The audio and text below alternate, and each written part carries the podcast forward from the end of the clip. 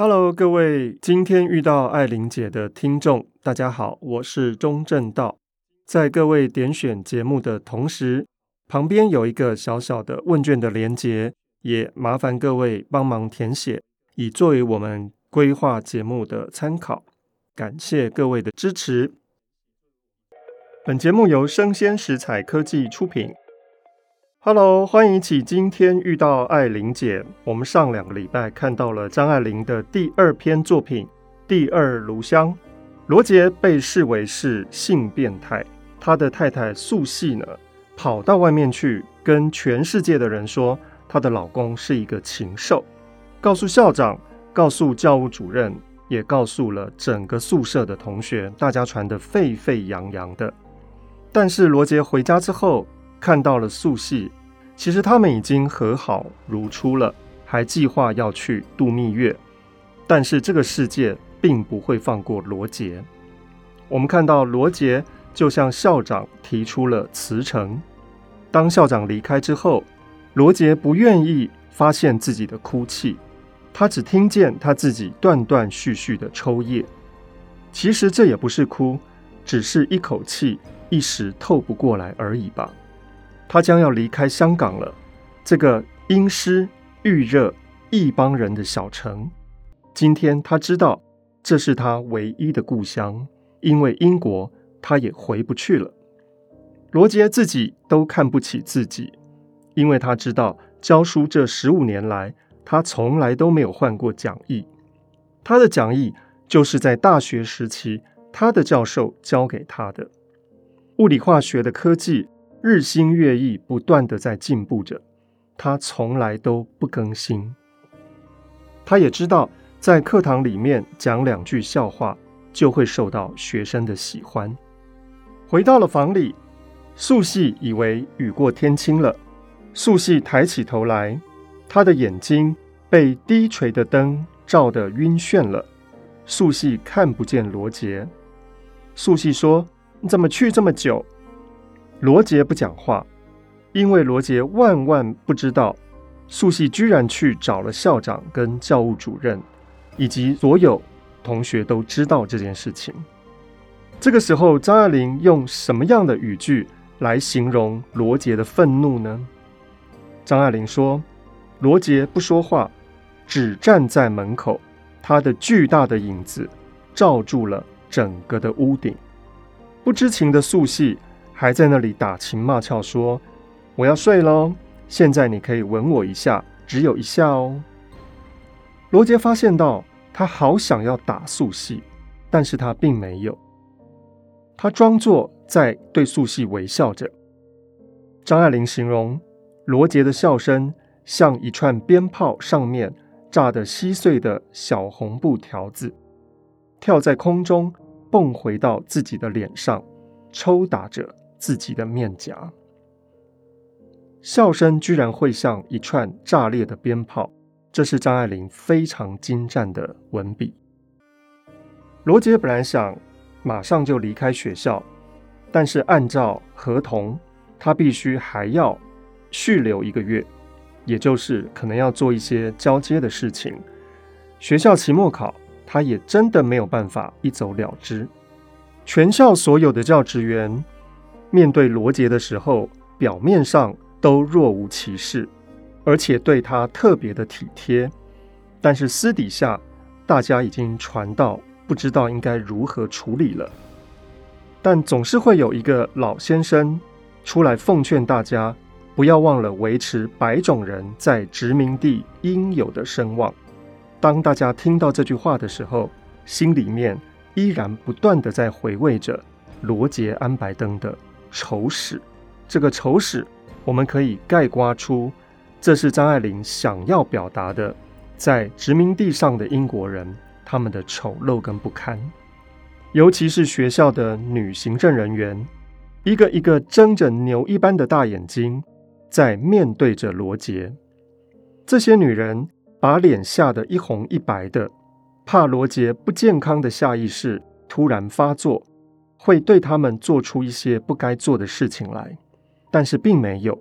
这些女人鄙视罗杰，憎恶罗杰，但是同时他们畏畏缩缩的，喜欢一切犯罪的人，那些残暴的、野蛮的、原始的男人。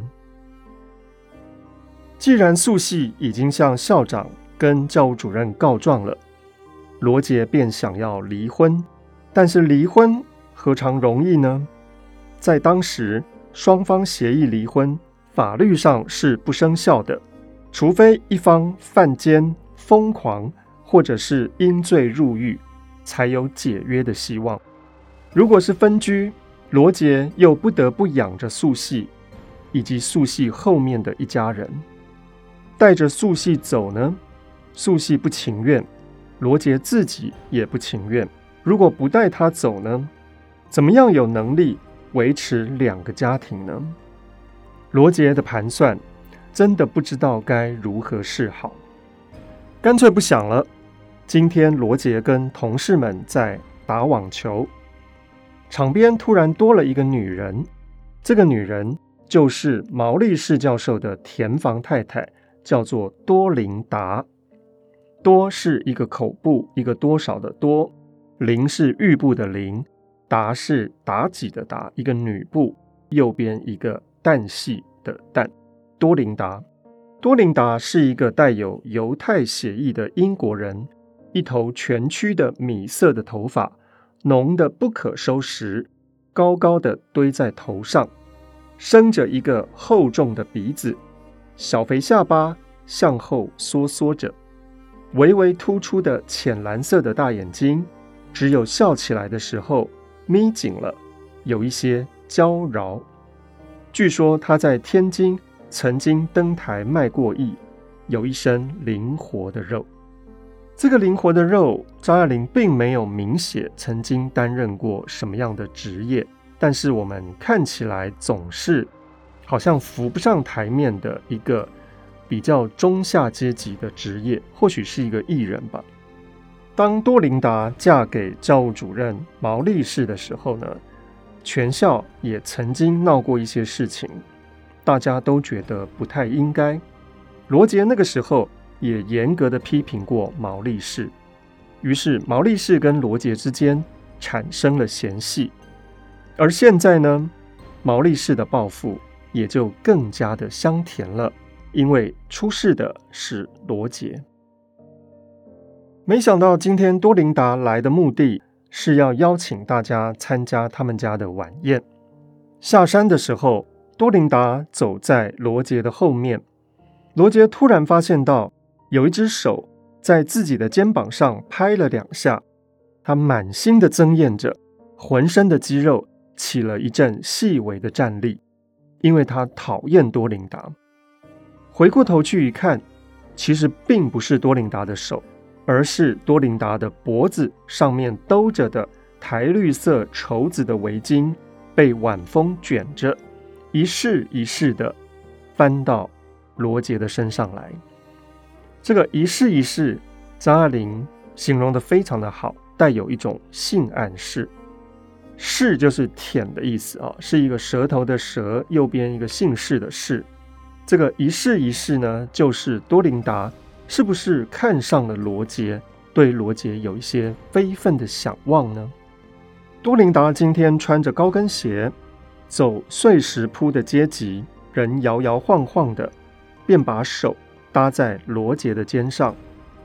罗杰这个时候以为是多琳达的围巾，后来发现居然是多琳达的手，连忙用手去搀扶前面的麦菲森太太，向麦菲森说。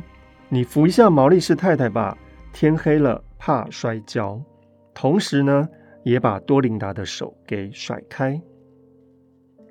这个晚宴非常的尴尬，因为毛利士跟罗杰之间并不是太友善，而且罗杰发生的事情，毛利士几乎是见猎心喜，想要借由这个机会除掉罗杰。但罗杰因为要走了。所以呢，也希望跟大家能够聚聚，也就参加了这场非常尴尬的晚宴。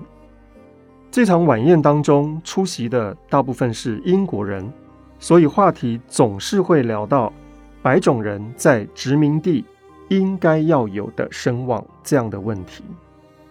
这些话题实在是太无聊了，所以罗杰就自己坐在沙发上面，看着杂志，玩起了填字游戏。罗杰突然觉得，在这样子热热闹闹的 party 里面，自己这样的举动是孤芳自赏，有点像是一个悠闲贞静的老处女。这个时候，多琳达注意到罗杰一个人，多琳达的身体坐在罗杰的左边，手掌心却支在罗杰的右边，也就是多琳达整个人几乎是压在罗杰的身上。经不起轻轻的一滑，多琳达就整个的压在罗杰身上了。多琳达穿着一件淡墨银皮的紧身的袍子，想必是非常的性感。胸口的衣服仿佛养着两只小松鼠。这两只小松鼠呢，几乎就是蹦蹦跳跳的，想要跳出衣服来吧，在罗杰的膝盖上沉重的摩擦着。那，当然，这就是多琳达勾引罗杰的招数。罗杰猛然的站起身，多琳达便咕咚一声滚下地去。罗杰第一要紧的便是看一下大部分的人有没有注意到他们。如果有人看到的话，那问题就大了，因为那不就证实了罗杰是一个色情狂吗？不打自招，变本加厉。好险！并没有人发现。罗杰这个时候低下头来看着多琳达，多琳达趴在地上一动也不动。罗杰站在旁边也一动也不动，因为他不晓得多琳达到底想要做什么。多琳达终于支撑着身体翻过身来了，坐在地上，把头枕在沙发的边缘，抬起脸来凝视着罗杰。多琳达说：“不要把你自己压制得太厉害呀，我劝你。”这句话意思是什么呢？意思是，都已经到了这个节骨眼了，全世界都知道你罗杰是一个变态了，你还要压抑吗？不妨你对我可以有一些愉悦的行为。多琳达说：“压制得太厉害是危险的。”你知道弗兰克·丁贝是怎么死的吗？罗杰说：“弗兰克·丁贝，那是米利生的丈夫啊，他死了吗？”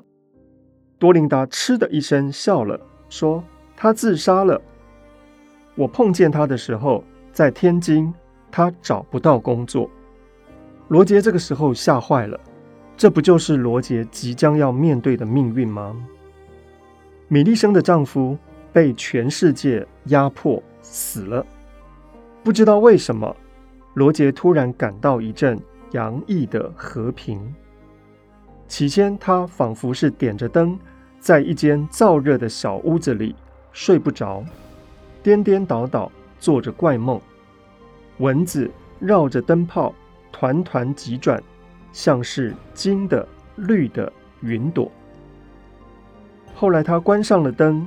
黑暗从小屋里面暗起，一直暗到宇宙的尽头，太古的洪荒。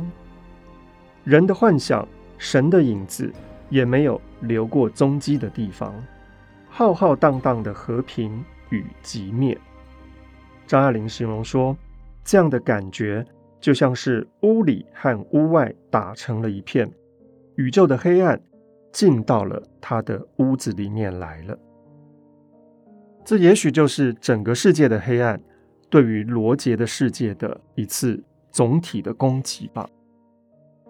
罗杰没有办法在这个空间里面待下去了，他决定要离开。那天晚上又是一个月夜，山外的海上浮着黑色的岛屿，岛屿上的山，山外又是海，海外又是山，到处都是呜呜咽咽的。笛子一般的清辉，罗杰自己觉得他是一个回家托梦的鬼，掏出了钥匙，开门进去。衣帽架上的镜子也是昏昏的，他伸出一只食指来，在镜子前面抹了一抹，便向厨房走去。他灌了一壶水，在煤气炉子上面烧着，在这烧沸的一壶水的时间内，他站在一边，只想着自己的心事。水快沸了，他把手按在壶柄上，他可以感觉到那个温热的壶一耸一耸地摇撼着，发出呜呜的声音。这呜呜的声音啊，像一个人在哭。是罗杰哭了吗？他站在湖旁边。只管发呆，一盆热气直冲到自己的脸上，他只知道他的脸上全湿了。水沸了，他把水壶移过一边去。煤气的火光像一朵硕大的黑心的蓝菊花，细长的花瓣向里面蜷曲。罗杰把火关小了，花瓣子便渐渐的短了，短了，快没有了。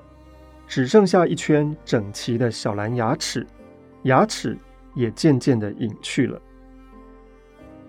我们还记得小蓝牙齿曾经出现在米利生以及素系的嘴巴里面，那是一个非常奇异的，几乎是超现实的姿态，是一个吞噬掉人的鬼的形象。而这个时候，罗杰他开着煤气，他发现到。这个煤气的火光，也像是小蓝牙齿一样，在完全消灭之前，突然向外一扑，身为一两寸长的尖利的獠牙，只是这一刹那，就拍的一炸，化为乌有。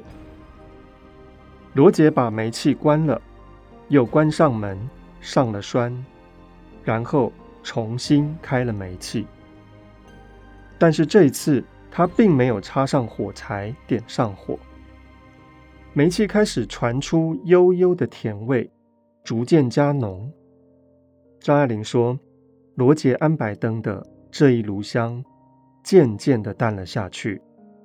沉香屑烧完了，火熄了，灰冷了，而罗杰呢，大概也就自杀身亡了。”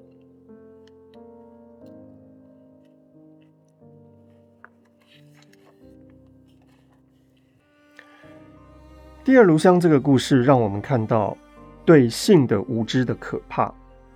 密丘尔太太有意识地对三个女儿控管性教育，借由掌握这三个女儿，我们可以看到密丘尔太太非常鲜明的寡母心态，也就是她不希望女儿出嫁，女儿最好永远陪伴在妈妈的身边，否则妈妈将面临孤单。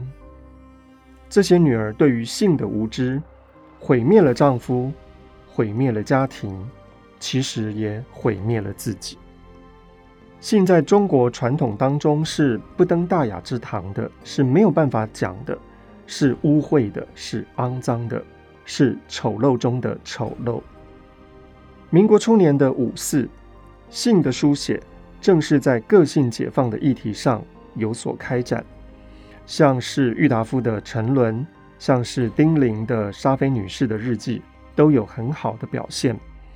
另外，在海派文学上面，张资平、叶灵凤也着重性心理的描写，而张爱玲延续这样的一种写作的姿态，她也写信，但张爱玲是用一种居高临下的姿态，在嘲笑着对性无知的人。张爱玲说。他仿佛是在云端里面看厮杀。在《第二炉香》这个小说里面，我们可以发现到，张爱玲想要颠覆一般人对性的偏见。大家总以为西方人是比较开放的，传统的中国比较保守，西方人是对于性比较前卫开通，而传统中国是没有性教育的。对性是极度的扭捏的。第二炉香却不一样，密丘尔太太这样的一个英国的家庭，教育出的三个女儿，以及我们看到在蝎子当中的克利门廷，都是反常的例子。这也许就是继承了英国维多利亚时代的遗风吧。女性受到诸多的压抑，尤其是性压抑，社会地位是非常低落的。但是话说回来，这些西方人并不是在西方的社会生存着。我们看到密丘尔太太的家庭，我们看到了罗杰，他们是在中国的社会生存着的西方人。因此，张爱玲想要凸显的是，这群西方人对性的无知，他不是在西方社会中西方人的无知，而是在中国社会中的西方人对性的无知。他们是在中国的社会成长、生存着的。那么，问题究竟是西方人本身的问题，还是是他们所生存的中国社会的问题呢？这也许就是张爱玲想要经营的一种参差对照。这篇小说，我们很容易就可以看出张爱玲的企图，她想要揭露。所谓的香港上等阶级的英国人的丑陋，包括像无知的米利生、素系，无能的罗杰，控制女儿的密丘尔太太，以及一群没有办法辨别是非、很容易被煽动情绪的大学生，那些人的自以为是，以及便宜行事的巴克校长，以及见猎心喜的教务主任。毛利氏。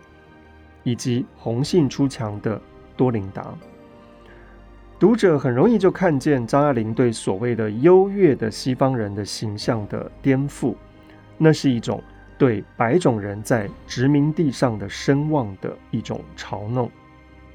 另外，我们也可以看到，其实罗杰跟素系当事人双方都已经没事了，但是可怕的社会舆论并不想要放人，这是一件。何其吊诡的事情！究竟是素系无知，还是罗杰真的是禽兽呢？其实只有这两个人才知道，或是连这两个人可能都没有办法掌握的。其实没有人在现场，包括读者也并不在现场。但是每一个人都用自己的先入为主、自己的偏见，在听闻这样的事情，在观察这样的丑陋。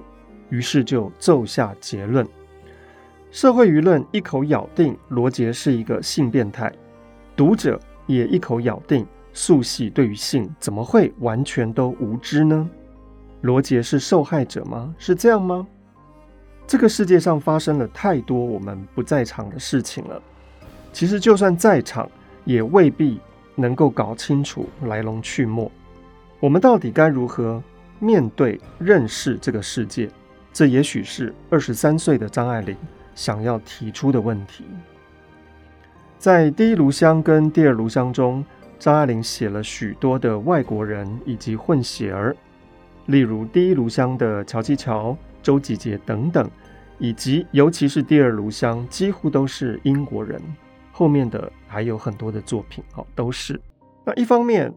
可能张爱玲想要满足中国读者偷窥西方人生活的一种快感吧，一种猎奇的姿态，揭露西方人的丑陋。但另一方面，观察一九四三到一九四五年的政治语境，我们发现到当时上海已经是沦陷区，日本人统治这块地方，那亲日的汪精卫政权、汪精卫的系统控制了这块地方，而第二次世界大战。